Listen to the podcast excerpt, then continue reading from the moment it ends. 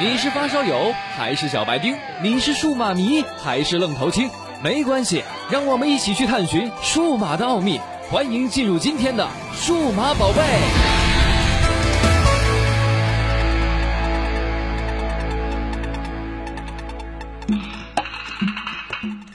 屌丝这个词儿啊，其实有很多的含义，其中被应用最多的，应该就是年轻人的一个自嘲的一个称谓了。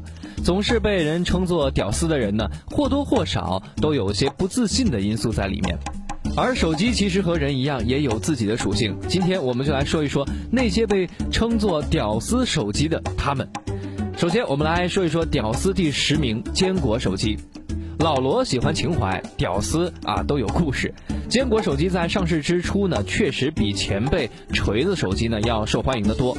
八百九十九元的售价可以说是千元机市场中的一匹黑马，甚至比红米 Note 2还要热门。虽然也是抢购，不过呢要比小米要容易得多。十一期间呢，随便下单呢都可以买到，真可谓是屌丝最爱之物啊。那么屌丝的理由就是便宜嘛，情怀和装文艺。屌丝第九名，荣耀六。荣耀作为华为的突出系列，确实有着不错的表现。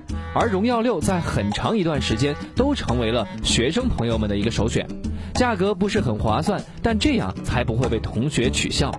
学生们值得炫耀的一种机型。当然，在一线城市，学生几乎都是开始用 iPhone 了。那么屌丝的理由呢，就是游戏和学生喜欢。屌丝第八名，iPhone 六以下。iPhone 也能被称作屌丝，可能很多朋友们都不太理解。其实用 iPhone 的人什么都有，并不一定都是土豪，反而很多都是标准的屌丝。根据国外媒体综合多年的数据显示，iPhone 忠实用户的追新程度呢，平均是在两年一换，也就是说隔代升级。而且那些还在使用 iPhone 六以下型号的人，很多都是伪果粉。为什么说 iPhone 四的经典呢？省什么兄弟？如果免费换，你肯定是第一个去的。所以，屌丝的理由就是品牌和过时机型。屌丝第七名，荣耀畅玩 4X。如果说荣耀六的屌丝的目标，那么畅玩 4X 就是真真正正的一个屌丝神机了。以游戏性能为标榜，价格时呢，当时是号称很划算，引来了一阵骚动。不过，可能是因为小米们宣传手段太强了，所以很快畅玩 4X 就没了音讯。那么，屌丝的理由自然就是便宜和游戏了。屌丝第六名，魅蓝 Note 2。为了对抗小米，魅族拿出了酝酿已久的魅蓝系列产品。除了和红米一样的品牌定位之外，价格也一直标榜红米全系产品。不过好在上市呢比较早，配置和价格呢也都算比较靠谱，获得了不错的口碑。但是呢，还是有一个不太好的系统。或许现在呢，Flyme 的五呢已经是更改好多了吧？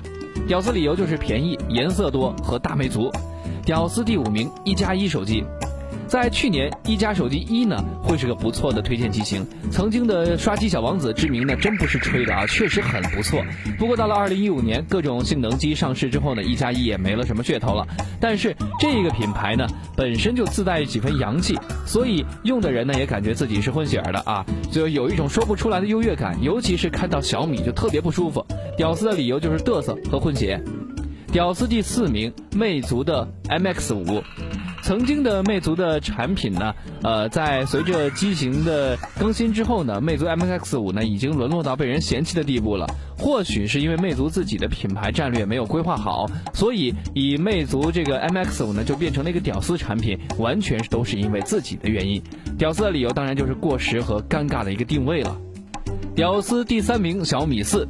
曾经的小米旗舰，结果被小米四 C 无情的抹杀，连指纹也没有的机型，一直是硬扛着小米的品牌形象。而且稍新一点的小米 Note 也并没有什么人喜欢，所以导致小米就一直没有高端机型。这也是小米2015年最大的痛。屌丝的理由就是被新机抢位，靠换壳活着。屌丝第二名，红米 Note 2。